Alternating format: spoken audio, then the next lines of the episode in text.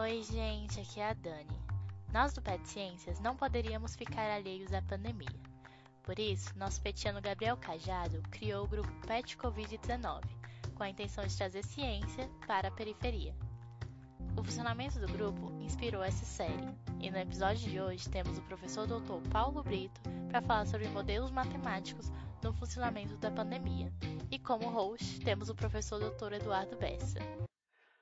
Olá, olá pessoal, esse é mais um episódio do Facilita aí. Eu sou o Eduardo Bessa e a gente tem aqui hoje é, no, na nossa entrevista o professor Paulo Brito. Paulo Brito é o nosso Dr. Spock, mas com uma personalidade muito mais calorosa e, e menos é, analítica e, do que o, o, o personagem nosso grande mestre da astronomia no campus de Planaltina, na FUP, para contar um pouquinho para a gente.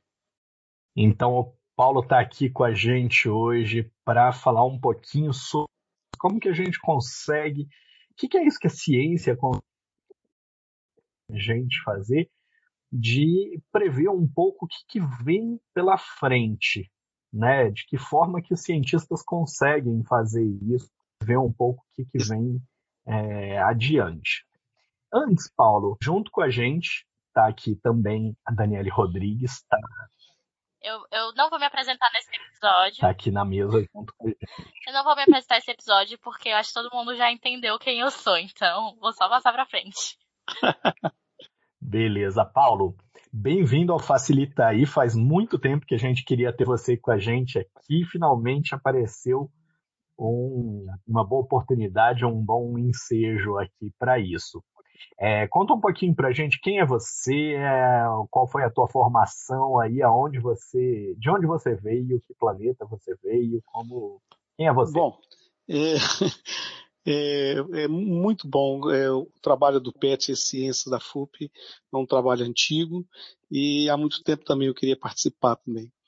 Facilita aí. Bom, o, o, planeta que eu vim, eu não posso dizer, sabe? Mas é, vou dizer que eu vim da Terra mesmo, né? Lá das terras de Minas Gerais, né? Por isso que eu sou atleticano, né? Fiel. Né? Minha formação é, é basicamente é física, né? É, mas com um, uma forte ligação com a simulação computacional. O meu ensino médio eu fiz em Belo Horizonte, em BH, em técnica eletrônica. Então, desde a década de 80, 85, é, 85 não, 82, 83, 84, eu já mexia com computador, né, é, antes mesmo dos PCs. Quando eu entrei então no curso de física, é, acabei indo para essa área também de trabalhar muito com a parte de simulação numérica. Depois eu fiz o, tanto o meu mestrado quanto o meu doutorado, eu fiz na UNB, eu fiz com é, na área de matéria condensada, que é esse, é, sistema de materiais, fazendo simulação numérica de comportamento dos elétrons, né? o comportamento eletrônico. Então você usa mecânica quântica, então você usa muita matemática, muita física, é, coloca essa simulação é, no computador e ali você a partir daqueles resultados, você vai fazer alguma correlação com os dados experimentais para verificar se aquele seu modelo teórico é razoável ou não. Eu trabalhei muito com magnetismo e com condutividade elétrica. Né? É, depois eu, eu, tive um ano de experiência no Japão também fazendo isso, né? trabalhando com magnetismo. Quando eu retornei para o Brasil, eu fui trabalhar na Universidade Católica, continuei trabalhando com essa parte de simulação com o professor, da, o professor Hugo é, do Instituto de Física. E, e dentro da, da, Universidade Católica eu comecei a trabalhar também com dando aula de astronomia e indo nas escolas, né, é, dando aula de fazendo divulgação da astronomia, fazendo é, projetos de é, oficinas de aprendizagem, de é, lançamento de de foguete, garrafa PET, fazendo palestras. E quando eu entrei no INB, há 12 anos atrás, eu entrei com, com, essa, com essas duas propostas. Tanto de trabalhar com a extensão de divulgação e popularização da astronomia, como também trabalhando, e trabalha até hoje, com simulação de sistemas eletrônicos. Né? É, com matemática pesada dentro do computador, e ali você faz simulação numérica. Né? Então são as duas linhas de frente que eu trabalho.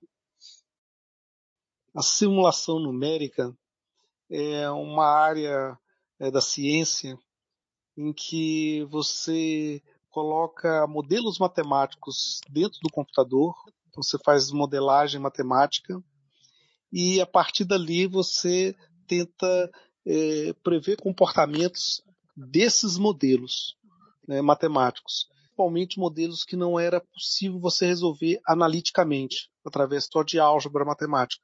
Então, você tem que fazer simulação numérica. E se esses resultados dessa simulação numérica você consegue fazer uma relação bionívoca quase, né? uma relação direta com os experimentos ou as observações dos fenômenos naturais, você está validando aquele modelo matemático.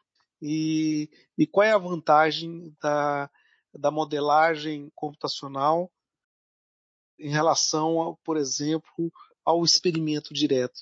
O experimento direto normalmente é muito mais caro, é custoso, envolve equipamentos, envolve você sair em campo, você envolve você ter uma diversidade de dispositivos e envolve as condições, às vezes, até da natureza.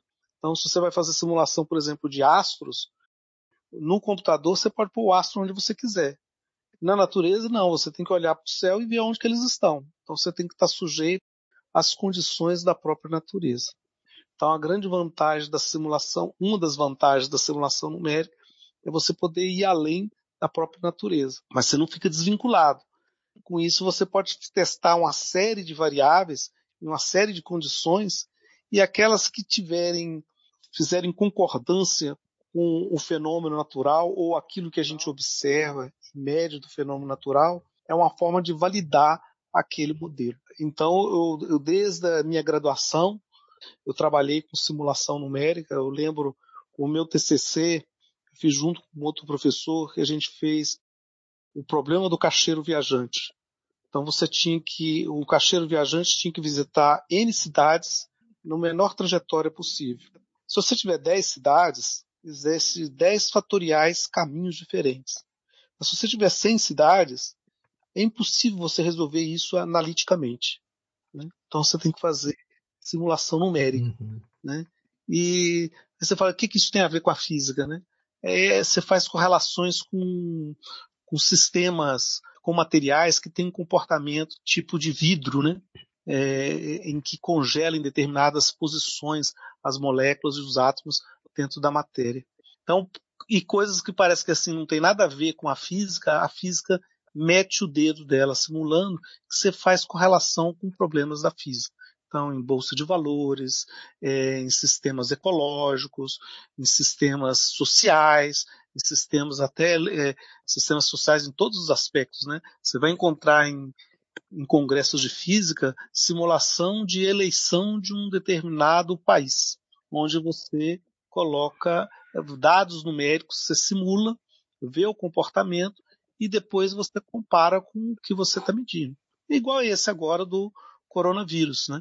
É, nós vamos ter professores aqui do Instituto de Física e da própria FUP fazendo simulações numéricas sobre a propagação do coronavírus, e, e, a partir dessas simulações é que você começa a ter é, dados para saber que tipo de comportamento você vai poder agir ou não. Paulo, como que os físicos enxergam os trabalhos com modelos de simulação computacional? É, tem uma, uma certa um certo preconceito. Ah, tem a galera que faz experimento, que bota a mão na massa e que vê ah, empiricamente como o mundo funciona. E tem aquela galera que fica brincando no computador, fazendo coisas que não são, mas finge que são para ver como seria se fossem. Tem, tem uma conversa legal entre essas duas formas de abordar a física. Não, tem. Eu, pela minha experiência, tem uma conversa legal entre os dois. Porque você tem principalmente determinados de qualquer maneira, a validação mesmo vai ser o experimento e não a simulação. A, a, é, a validação mesmo vai ser o resultado, por exemplo, é, daqui a alguns anos, quando a gente tiver todos os dados da propagação do Covid, esse que vai ser a validação de qual desses modelos realmente é o melhor. Então, o, o juiz final, o experimento ou a observação. É, a simulação, ela, ela se baseia numa teoria. É interessante isso. É comum você pegar uma simulação numérica, por exemplo, falar de movimentos planetários. Você faz o, o movimento do planeta e bate com a teoria. Aí você, aí você fala assim, olha, está validando a teoria. Não, mas o modelo é baseado na teoria. Ela uhum. tem que uhum. bater mesmo, senão o modelo está mal feito. Né? O Sim. que você tem que bater com as observações né, é, do céu. Então você vai ter que fazer observações diuturnas, é, de, de dia e de noite, da posição dos astros no céu, e é, ficar catalogando isso o tempo todo para ver se bate com o, o, modelo tanto teórico quanto o modelo é, simulado numericamente. Né? Porque seus... o comportamento dos astros, por exemplo, é, você não tem é, solução analítica. Né? Uhum. Então você só tem que recorrer à modelagem numérica, baseado numa teoria, baseado num modelo matemático. Agora, o que você observa no céu, ele é, ele é baseado apenas na observação. Né? Você observa, está em tal posição, tudo. Né? E, é, e obviamente a própria observação ela tem uma coisa embutida. É, eu estou olhando para o céu em qual espectro? Ah, na faixa do visível. Ah, na faixa do infravermelho. Ah, na faixa do ultravioleta, na faixa do raio-x. Eu vou pegar dados diferentes. Né? Então, um modelo teórico robusto teria que levar em conta dados, por isso que o tempo todo a gente sempre vai ter mais dados. Né? É, você, por exemplo, haver a propagação do Covid, é, será que estão medindo qual é a, a umidade do ar? A temperatura uhum. em várias dessas cidades? Será que isto é relevante ou não? Né? É, por enquanto a gente acredita que não seja tão relevante, né? mas você vai medindo esses dados para depois, quando claro. você vê assim, tá dando diferença, ah, vou pôr essa variável a mais aqui no meu modelo e ver se bate com o que eu observo. Mas o tempo todo, a observação e a experimentação é o juiz final. Né? Legal. Então, é por isso que você não. Pode falar. É, tem, eu também queria te perguntar uma outra coisa aqui que para você se apresentar realmente para os nossos ouvintes aqui, é, se tivesse o, o, o, elenco, né, o time do Atlético Mineiro e o elenco do, da sua temporada favorita de Star Trek, é, prestes a cair para a segunda, é, quer dizer, prestes a cair num buraco negro e você só tivesse tempo de salvar um deles, qual dos dois você salvaria? o Star Trek, óbvio. Deixa o Atlético sou... cair, é isso? eu sou Atlético. Já caiu, né? ali, é, já caiu, é pura diversão. Ó. Eu até brinco que tem dois meses que o Atlético não perde. Tá ótimo, verdade. Tá excelente.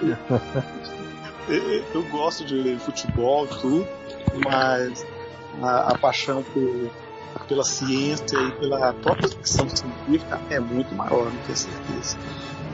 Se tiver a, a final do Galo na Libertadores e é, a única oportunidade de assistir Star Trek, eu vou assistir Star Trek.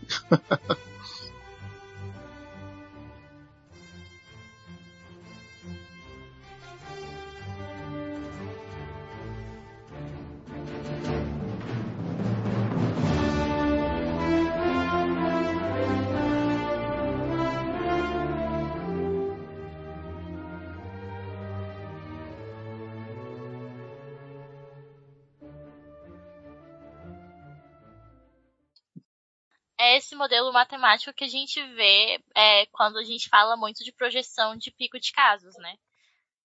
Perfeito. E se sim, e se sim, a gente viu que pelo menos nos últimos dias isso deu uma sumida. No início da pandemia isso estava bem, nossa, não, ó, sei lá, em, mar, em abril era para ser o pico, aí a gente achatou a curva, aí depois foi adiando, adiando e atualmente deu uma sumida. Mas por que que isso aconteceu? É justamente, né? Quando você achata a curva, você está empurrando o pico para mais adiante, né?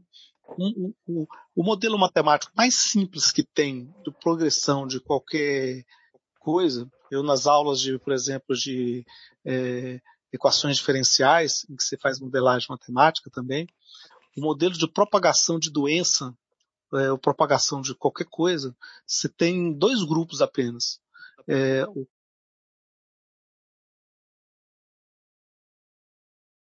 o que está são e o que está doente. Pronto. Essa é a forma mais simples de você fazer progressão. E você fala que a taxa de variação é proporcional ao encontro de infectados e não infectados. Por isso que se diz que é, é, você fala que o X varia de 0 a 1, de, é, é de 0 a 100%.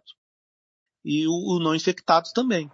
É de tal maneira que a soma dos dois sempre dê 1 por isso que é, é comum você ouvir nas conversas das pessoas, quando tiver 50% da população infectada, vai chegar no pico da propagação, porque vai ser o máximo, né? Vai ser meio vezes meio, é metade da população está infectada, metade não está infectada. Então, a taxa de propagação é máxima.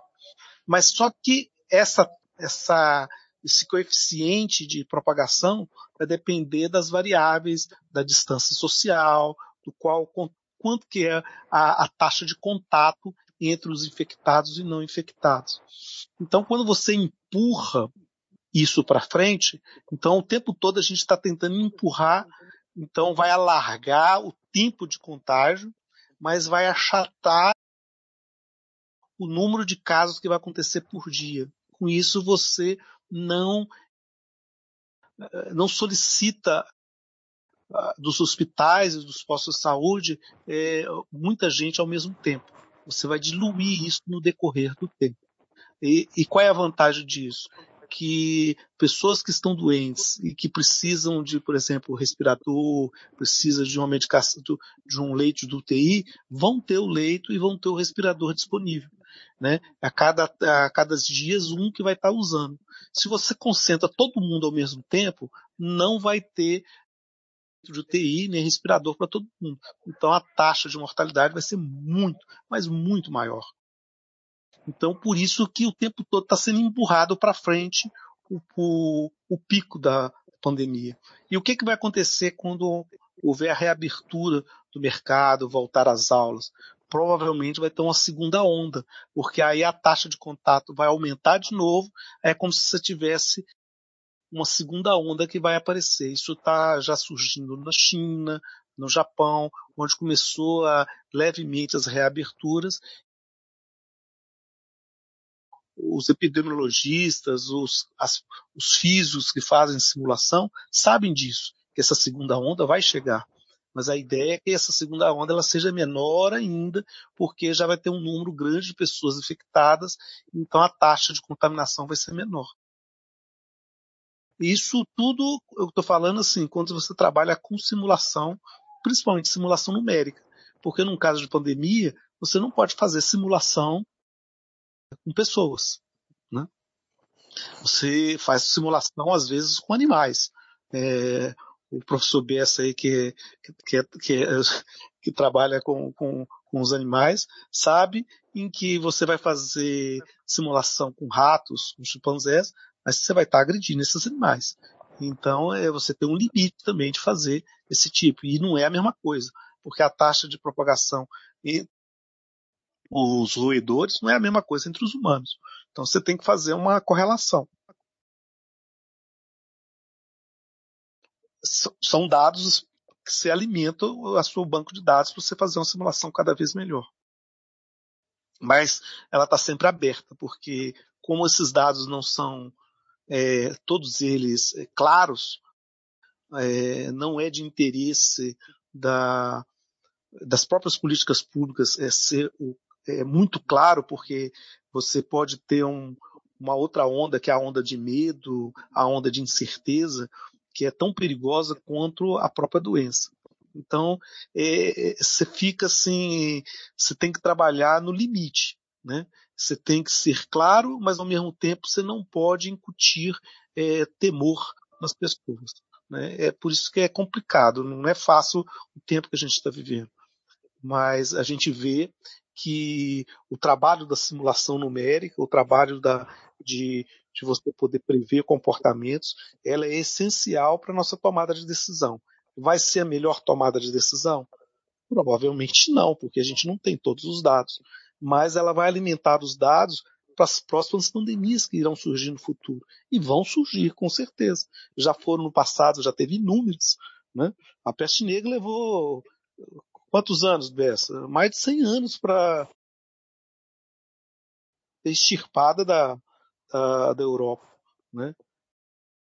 A pandemia de 1918 é, levou mais de ano né, para ser achatada a curva. E os dados que a gente tem hoje, né, provavelmente a gente vai sofrer os efeitos dela até o ano que vem, com certeza. Mas tudo depende né, de outras variáveis que vão surgir no futuro. Por isso que é, a ciência é a nossa grande aliada, mas ela não tem as ferramentas para te dar com exatidão a resposta do futuro, mas é a melhor que tem. É a melhor que tem. Paulo, Verdade. você hum. falou você falou de dados, mas eu queria Uhum. saber quais são os dados que a gente mais usa no caso, pelo menos dessa pandemia e também de outras pandemias, mas assim, que dados que a gente precisa? Dados de número de mortos, dados de infectados, de quais são os O- dados? o- o da- É o, esses dois dados são importantes. É- né? Pode falar. o que, que alimenta esses modelos matemáticos, né? Que tipo de informação nós precisamos e com que precisão, com que qualidade de dado nós precisamos para que esses modelos sejam mais realistas e mais úteis para as tomadas de decisão. Sim. Então você precisa, além do número de infectados, o número de mortos, mas também as características da região. Né? É, qual é a população, qual é a, a densidade demográfica, porque aí você sabe o quanto que eles estão próximos ou não. Porque, por exemplo, se você falar que é, como que é o tipo de infecção em Manaus, é uma coisa, mas nas regiões rurais da Amazônia é outra, porque lá com certeza eles estão mais afastados, só com uma população menor, né? E aí você tem que levar em conta também as características da região. Então, além do, não só do número de mortos e o número de infectados, e tem muita subnotificação, ou seja, muitos dados que não são notificados porque não foram feitos testes, a pessoa está com todos os sintomas do Covid, mas ele não fez o teste. Então, ele não, ele não é reportado como tendo Covid, mas como tendo os sintomas. Mas esses dados a gente não tem todos eles.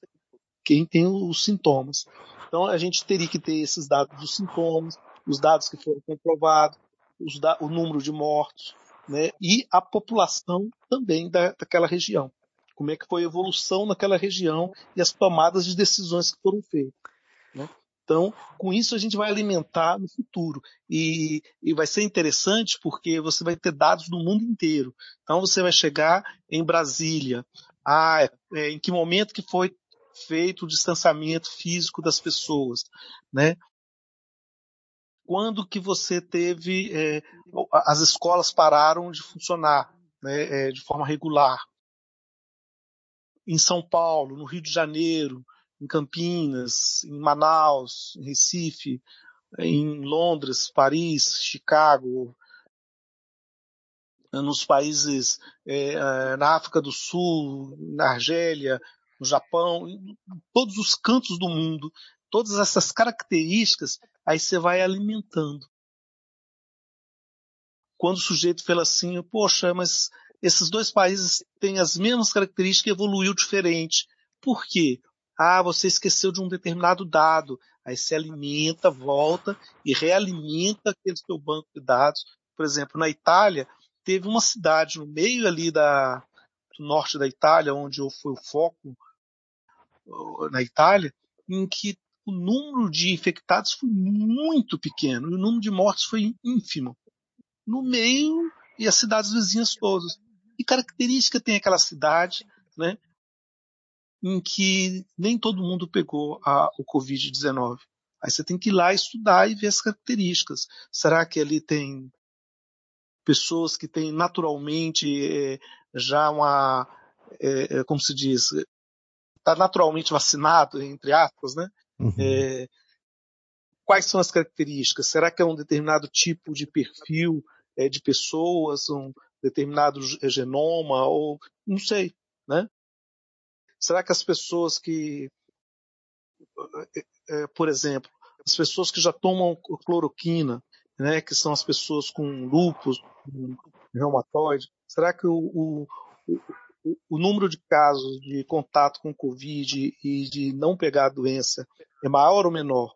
Né? Aí você tem que olhar a pesquisa. Esse eu vi, esse eu vi, esse eu vi. É. Esse eu vi o, um artigo né? recentemente, né? isso. É, eles foram ver incidência de caso em portador de lupus e de artrite e identificaram que não, não a probabilidade de pegar é a mesma de qualquer outra pessoa na população, ou seja, não serve para prevenção também, essa tranqueira.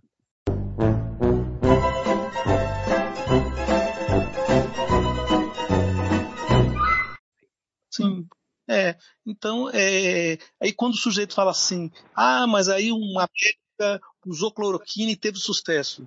Sim, mas isso é um caso, isso não é pesquisa. Sim. Né? Pesquisa é você faz o estudo de cada várias, faz e publica.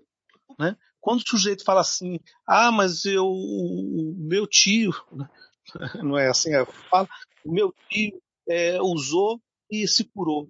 Sim, isso é um caso. Assim como eu tenho, eu devo ter um, eu tenho, devo ter um tio que fez uma reza com arruda e se curou. E aí, isso quer dizer então, que aquilo cura? Agora, da casos pontuais que parece que funcionou, né? É a mesma coisa de eu chegar para você, no caso da astronomia, é, na hora que acontecer um eclipse, eu pegar meu, meu arco, minha flecha e começar a jogar na, é, no dragão que está comendo a lua. E, e, logo depois o dragão cospe a lua de volta. Isso quer dizer que funcionou. Então, isso quer dizer que o, o dragão cuspiu a lua de volta foi porque eu, eu, eu joguei a, a, a flecha no, no dragão, né? É, só que o próximo eclipse só vai ser daqui a seis meses ou naquele local, né? Só vai ser daqui a alguns anos. Então, é, como é que eu vou validar isso ou não, né? E, e se eu deixar jogar, é, será que o dragão não vai cuspir? E se alguém, eu não joguei, mas o vizinho jogou, ah, então foi por causa disso. É, você, você entendeu? Isso não é pesquisa, isso não... Então, é, as pessoas tentam argumentar dizendo que conhece fulano que usou determinado medicamento que curou, ok, então faça uma pesquisa embasada, como nos modos que a pesquisa exige, né, e publica. É, é. Então, é, os autores que, que, que usam é, a cloroquina e tudo mais, é, se você quer usar, usa, mas é, você não pode dizer que isso é resultado. É, isso não quer dizer que é o resultado Do da. Né? Paulo, é, você falava agora há pouco na, nos diferentes modelos que quando tudo isso passar, quando a gente tiver fechado o pacote de dados para alimentar os modelos matemáticos e tal, é, vai ser possível é, observar qual modelo tinha melhor precisão e, e qual se aproximou mais da, da propagação da doença mesmo. É, no entanto, daqui a alguns anos a gente já não vai precisar tomar decisão né, a respeito de como controlar essa pandemia. É, olhando os resultados que a gente tem hoje, você arriscaria apontar um modelo matemático que tem nos apontado boas é, soluções e, e, tem sido bastante preciso em permitir a gente tomar decisões? É, o, o, o aquele é, terminologista é, Atila Yamarino, né? Uhum. É, que tem, é, que tem é, colocado bastante essas. É, logo no início da pandemia, ele colocou uma série de é, simulações com um grupo lá da Inglaterra, né, que tem dados de vários cantos do mundo mostrando como que seria a propagação. Né? E a partir daquilo ali, eles estão o tempo todo realimentando o processo. Né? Então, por isso que a ciência fala assim, mas se há dois meses falava uma coisa, agora está falando outra. Uhum. Claro, porque a, a realidade está sendo mudada e você está fazendo novos experimentos e você se, é, você verifica então que é, variáveis que você não estava considerando lá atrás, que agora elas são importantes. Né? Eu devia ter, ter considerado. Então, esse grupo é, é, inglês, né, que, que alimenta, é, são isso, Imperial College, né? É, é muito bom porque ele tem dados é, do mundo inteiro, né? É, e ali ele vai alimentando, fazendo projeções. Aqui é, você tem um pessoal ali da, do Instituto de Física, né? O professor é, Marciano, né? Tarcísio Marciano, ele fez uns modelos interessantes também? Em, em todos eles a, a questão que você tem que realmente é, manter o isolamento é, físico o máximo que você puder. Né? É, quando a gente fala o máximo que puder, é porque você tem outras variáveis que não é só a pandemia. Isso, né? É, a, nós não vivemos só em função da pandemia, nós temos outras coisas também para serem feitas na vida. Né? É, não é só a saúde física. Você tem a saúde física, a saúde mental, a saúde social, a saúde econômica, né? Você tem uma série de variáveis que não é fácil para aqueles que estão à frente tomar decisões. Com certeza. Né? Mas é isso, inclusive Sim, me leva à próxima. Isso inclusive me leva à próxima pergunta, então, é, você falava que os lugares passam por um pico, as coisas vão se acalmando, o comércio, as atividades rotineiras são retomadas, e aí tende a aparecer uma segunda onda. Aqui em Brasília, a gente está vendo que os casos ainda estavam subindo, e é, pelo menos a impressão que eu tenho é que eles ainda estavam subindo, quando pressões, né, você falava aí de pressões de outras naturezas também, é, pressões extra-sanitárias levaram o governo a liberar partes é, significativas do comércio e agora até atividades como hoje, hoje, amanhã, amanhã começam a funcionar os parques, né? E, e igrejas. Então, antes da gente descer desse pico, essas atividades já estão sendo retomadas. É, qual que é a tua expectativa com relação a isso e qual que é o teu parecer com, com relação a essas decisões que foram tomadas pelo governo do Distrito Federal? É, é, é você vê que isso não é só o governo do Distrito Federal, você tem pressões no mundo inteiro, né? Claro. Você vê lá na Itália, até assim, na a França, eles abriram as escolas, voltaram as atividades nas escolas, e eles tiveram que fechar a escola de novo porque começou o, o número de infecções começou a aumentar de, de forma assustadora. Daí eles tiveram que fechar a escola de novo.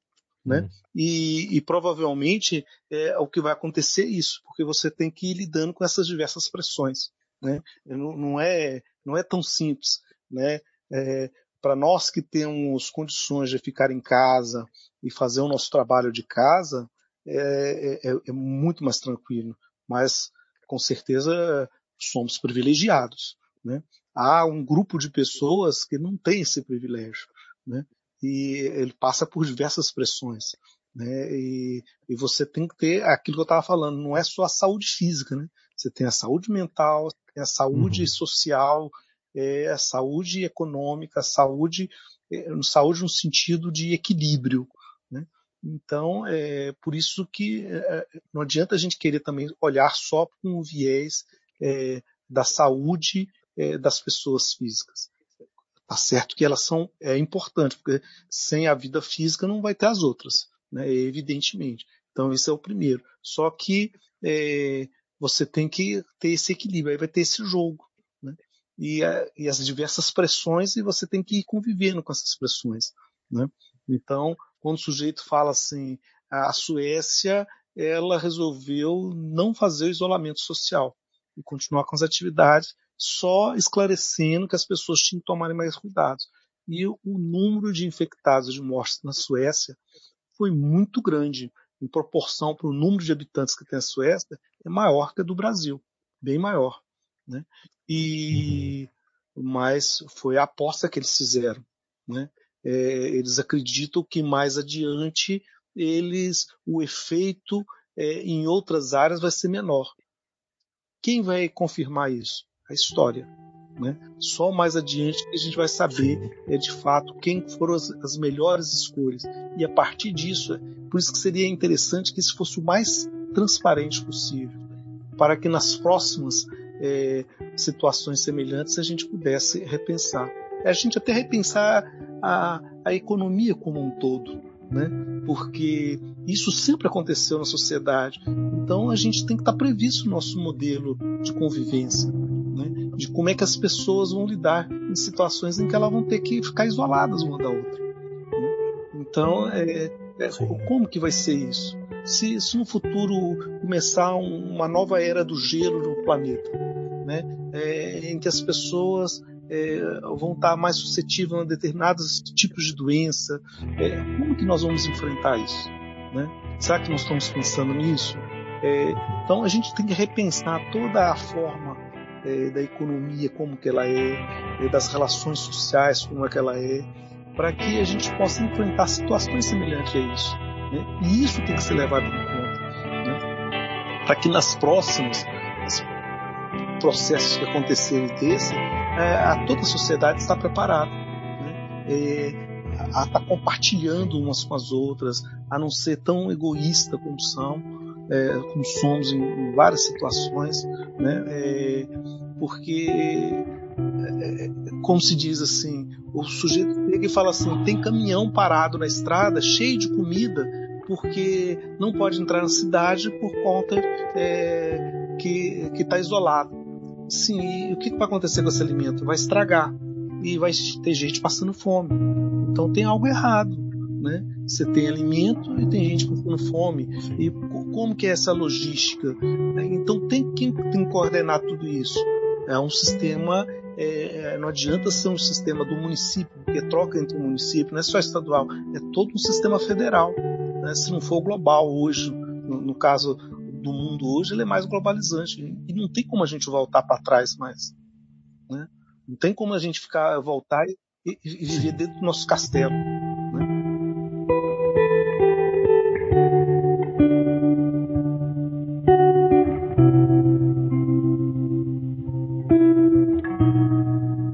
Na Idade Média, a peste negra que durou dezenas, né, centenas de anos, você teve que mudar todo um sistema econômico, todo um sistema social que era colocado em feudos, todo mundo fechado ali dentro. Teve que abrir tudo aquilo ali para viver uma nova dinâmica, né, completamente diferente.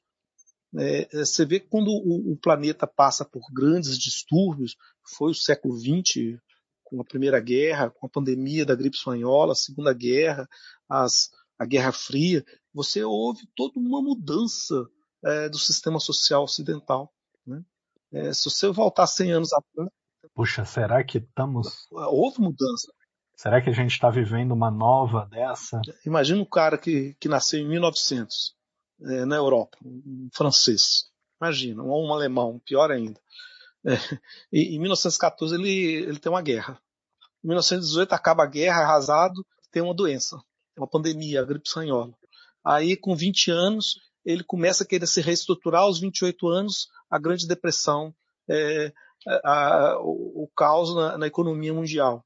Aos 39 anos, começa a Segunda Guerra no, no, no, país dele. Aos 45 anos, acaba a guerra, começa a fome. Ter, é, só depois dos 50, 60 anos é que ele vai ter uma relativa paz e olhe lá.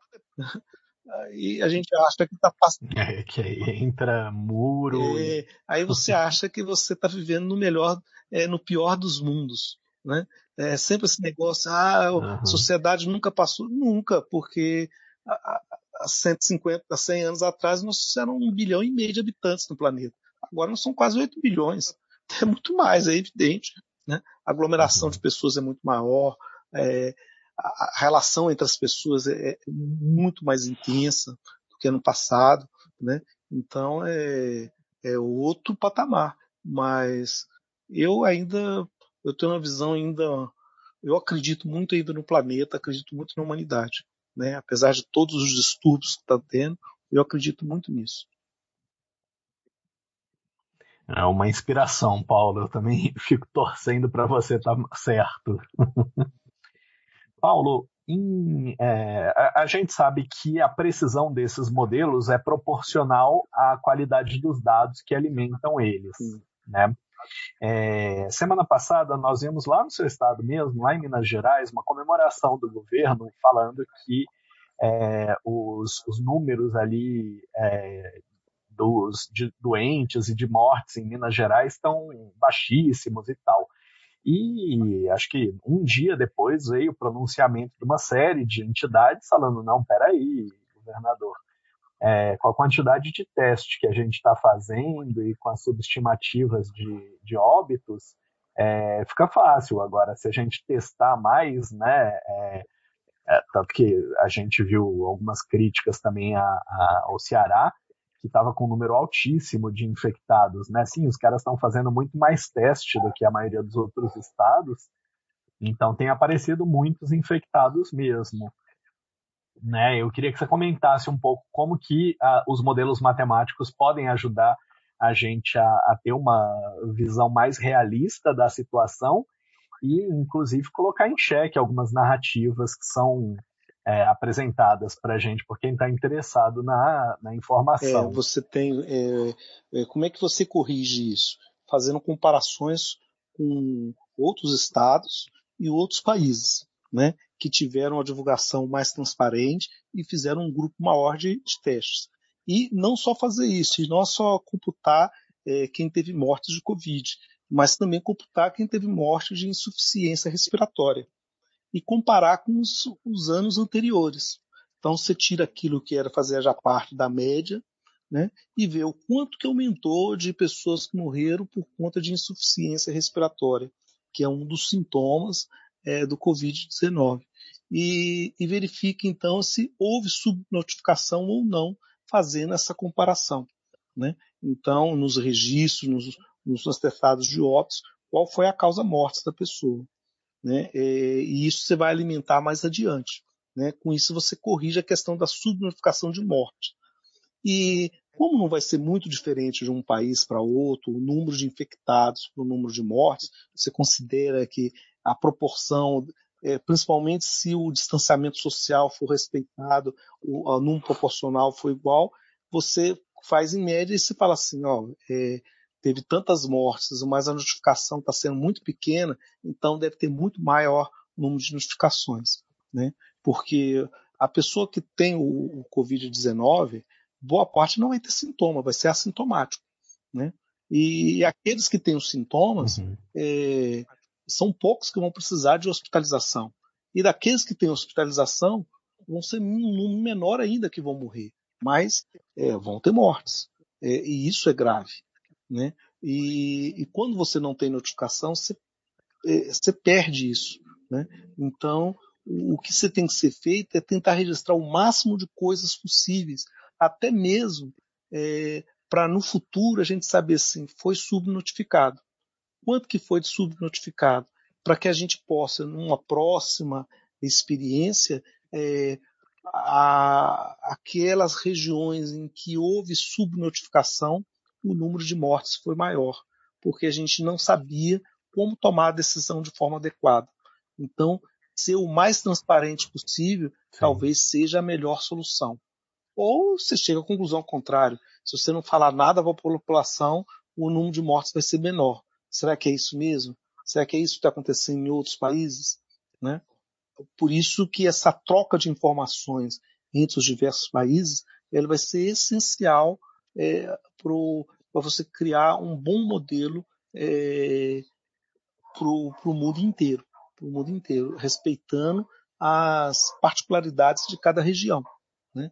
Porque a propagação de vírus é, na cidade de São Paulo é diferente daqui em Brasília. Nós temos a distância aqui é muito, é, as, as coisas são muito mais distantes aqui em Brasília.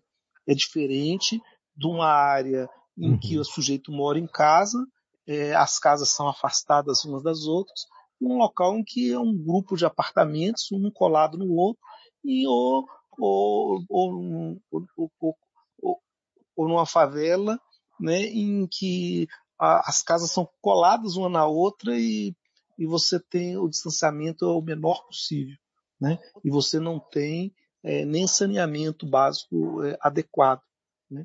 Então tudo isso você tem que levar em conta e saber como que foi, né? É, quando o sujeito fala assim, é, eu já vi notificação do sujeito colocar assim, ah, mas o, o morador de rua uh, não pegou Covid. Como é que você sabe? Não, não dá para saber, porque ele é o tipo de Sim. população que nem acesso ao hospital tem. Ele nem sabe que, tem, que pode ir no hospital. Ele morre daquilo e ninguém fica sabendo o que, que é. E essas são subnotificações que a gente nunca vai saber qual foi a causa morte. Né? E, e, ela pode ter sido por isso, sim, e a gente sim. não tem. Né? Vive à margem da sociedade. Então, para a gente corrigir isso, a gente tem que corrigir essas diferenças. Não tem como. Né? Se a, a economia do mundo não mudar, se as relações sociais do mundo não mudar, né?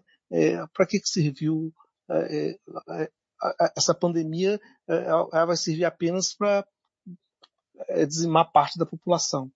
É, se ela está dizimando parte da população, nós temos que minimizar isso o máximo possível e aprender com isso para que isso não aconteça no futuro, né? porque a gente não estava preparado. Né? As Sim. próprias escolas, né? a própria universidade, ela estava preparada de repente em, em cinco dias, ó, as portas estão fechadas. Ih, mas eu não preparei o curso para isso. É. Então, nós temos que reaprender como ensinar, como entrar na escola, e numa situação dessa, como que a gente é, pode ser o, o, o, mais democrático possível, né? É, como que a gente corrige essas coisas. Né? Todo um processo de aprendizagem. A gente vai ter que voltar.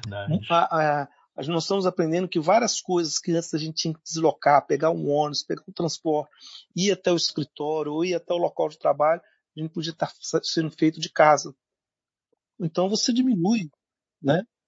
É, então isso quer dizer né? então que eu, eu, poderia diminuir o custo de várias coisas, poderia, né? poderia levar em conta outras correlações. É, então a gente vai ter que repensar é, até o modo do, do, trabalho, de repensar como que é a dinâmica é, da relação trabalhista, da relação social, né? mas sempre pensando, né, na minha visão, é que é, é, a economia ela serve à sociedade e não a sociedade que serve à economia. Né? É, então, o sistema econômico, uhum. o sistema político, o sistema é, de saúde, o sistema educacional é para servir a sociedade e não sociedade que tem que se adequar é, de forma é, abrupta e errônea a um determinados padrões de séculos atrás em que só ia para a escola um 15, 20% da população, só tinha acesso à saúde de qualidade 20, 15, 30% da população, só podia participar da política é, uma percentagem pequena da população. Quando você começa a fazer com que todos possam participar, você tem que mudar o sistema. O sistema de escola, o sistema de ensino, a economia, a saúde, como que é o acesso, o sistema de moradia, de distribuição de alimentos. Tudo isso tem que ser mudado, porque é, você está sendo um, é, você está sendo mais humano, você está levando em conta primeiro o ser humano né? E a, a economia, o sistema educacional, o sistema de saúde foi feito para melhorar a, a nossa convivência e não o contrário. Senão aí é um caos, né?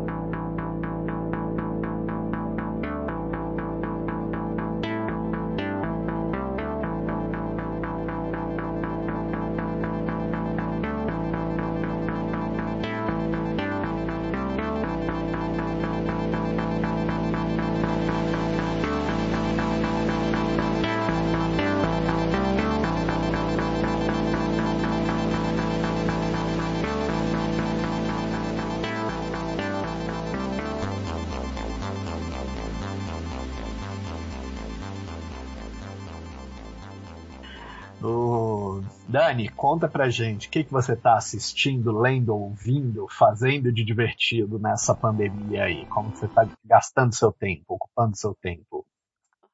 Ó, eu vou fazer um alto jabá. Por favor. Eu, sim, eu tô investindo bastante tempo no meu podcast. Vão lá ouvir. É Voyage de Animais Coloridos. Eu explico porque esse nome tão curioso no, no episódio 00. Então, vão ouvir. Ouçam o podcast. Me deem feedback depois do que, que achou Vão nas redes sociais. O nosso Instagram é Voyage Animais Coloridos. O nosso Twitter é Vcoloridos. E o nosso e-mail é voyageanimaiscoloridos.outlook.com. Lá, eu estudava a função da coloração nos predadores, mais especificamente em aranhas. Nessa, eu me apaixonei perdidamente por cor. E mais ou menos na mesma época, eu comecei a estudar sobre seleção sexual. Me apaixonei tanto pelas duas áreas e para mim só ficou melhor quando eu descobri que as duas são conectadas. A partir disso, eu li livros, artigos, fiz minha iniciação científica e até ganhei prêmio de primeiro lugar imposto em um congresso no Uruguai. Mesmo assim, eu sei que ainda tenho muito a aprender, mas esse podcast veio para compartilhar o que eu sei e aprender cada vez mais. Fenomenal. Poupou o meu tempo aqui que eu ia sugerir o Voyage de Animais Coloridos também.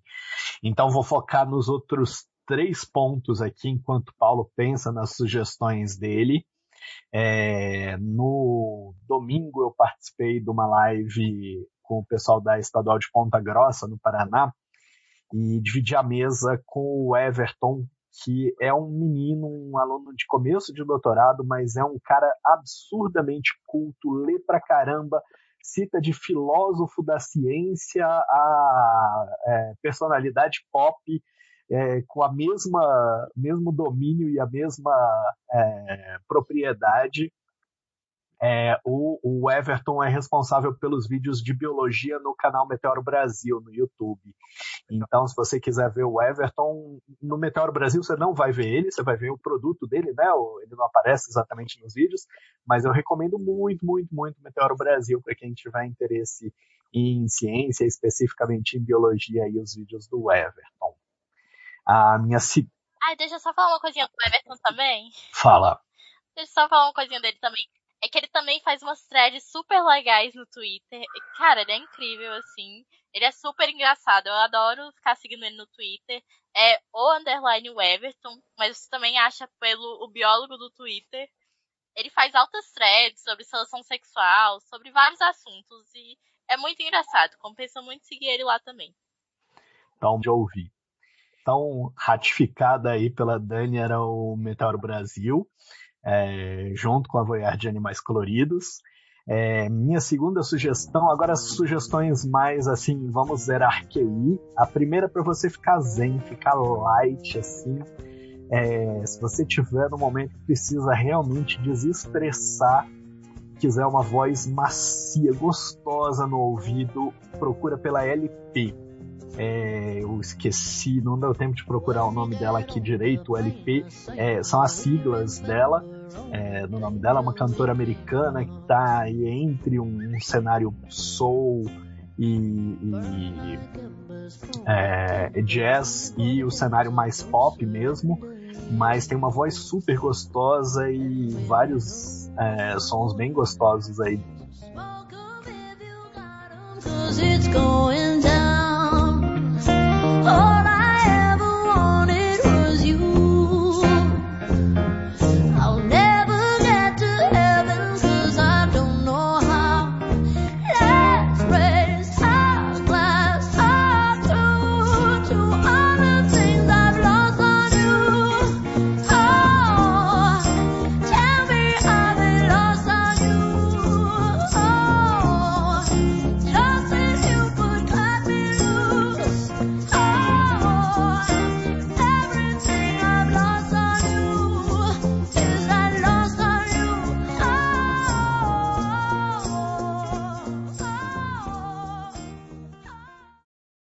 E a última também para dar uma zerada no QI, assim, dar umas boas risadas e depois pensar um pouco de por que, que aquilo foi tão engraçado.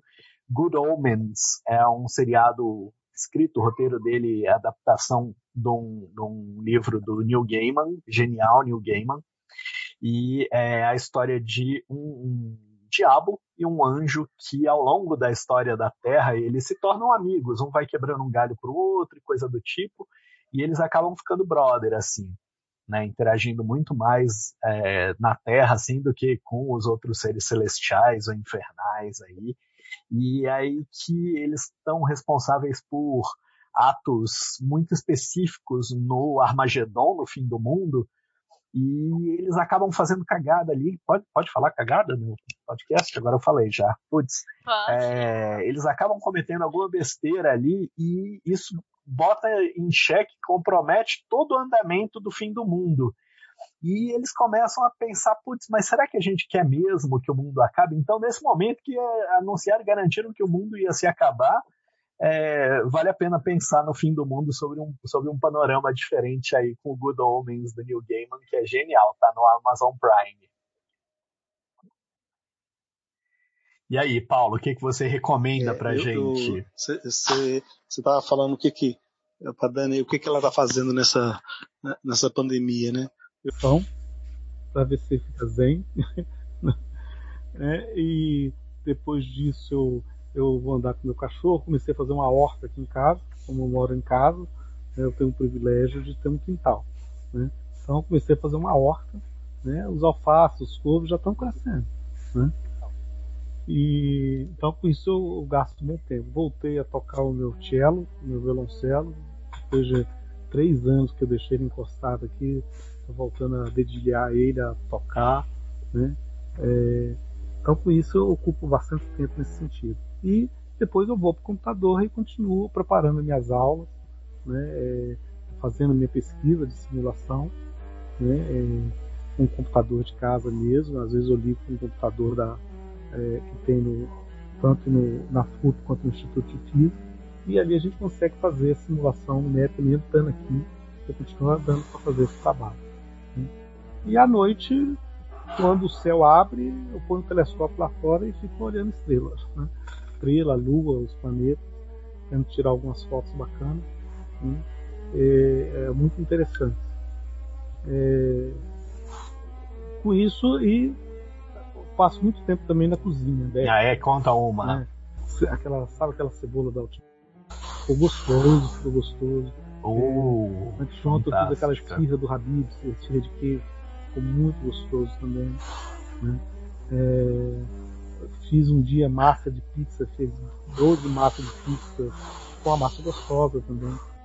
Tudo vegano ou tudo vegetariano, né? É, vegano, eles não comem queijo, né? E queijo, sem pão de queijo, é duro. É, para mineiro é difícil Aí, abrir a mão. Mas fica muito gostoso. então, estamos é, aventurando na cozinha também. Né? Com isso, você ocupa bem esse tempo nesse sentido. Legal. E, e vendo outras coisas. É, eu falei curso de meditação, mas também fiz um curso é, não só no céu, mas na terra também. Curso de educação financeira, tem um curso com o Eduardo Moreira, né, um, um sujeito interessante, né, em que dá uma visão, ele tem uma, umas entrevistas com, grandes, com vários políticos no Brasil, que são muito interessantes de acompanhar também. Né.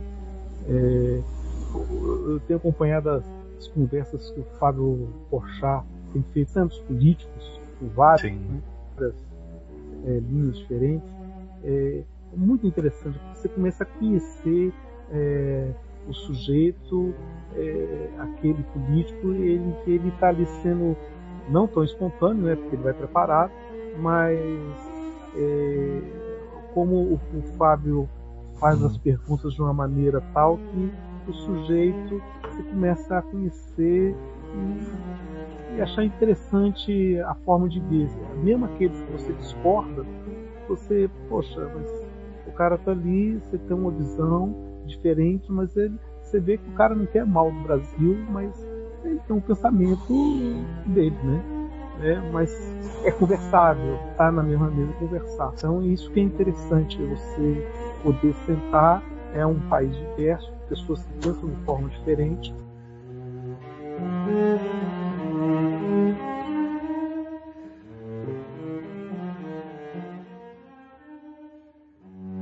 Pode aproveitar e divulgar o Escola nas Estrelas, se você quiser.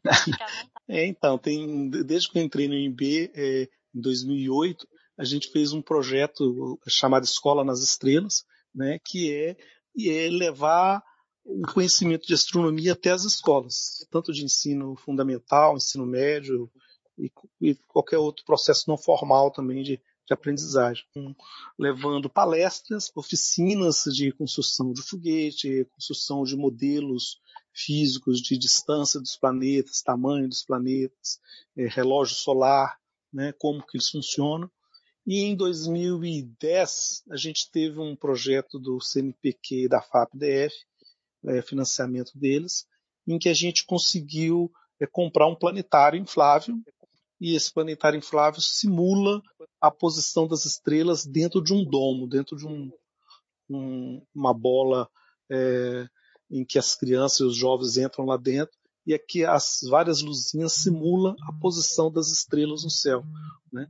E ali você pode então falar sobre a posição das estrelas, como é que eles se movimentam no céu a partir do ponto de vista da Terra.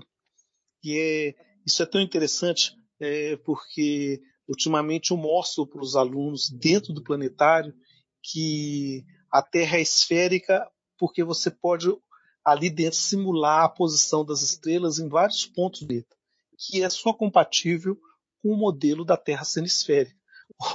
O, modelo da Terra plana não é compatível com as observações que você faz do céu, a menos que você observe o céu só de um único ponto do planeta, né? E não considere os outros pontos. Aí você pode criar o modelo que você quiser, né? Porque aí você não tem dados suficientes. E e a partir daí você pode também né, ir para o computador e fazer essas simulações numéricas. Então, o projeto de extensão nosso, ele envolve isso. É a gente ir nas escolas, é, fazer é, sessões dentro do planetário, fazer oficinas de aprendizagem, é, fazer palestras. E com os telescópios, nós temos cinco telescópios na, na FUP, cinco telescópios, em que a gente faz observações à noite. Né? É, nessa época da pandemia, um desses telescópios está aqui na minha casa e eu sempre que eu posso à noite eu tiro fotos do céu e tô, e tô colocando, alimentando o nosso grupo no WhatsApp, né? É, quando vocês, acho que alguns de vocês do, do PET têm acesso também ao projeto Escola nas Estrelas. Sempre que quiser compartilhar essas fotos, é, fique à vontade.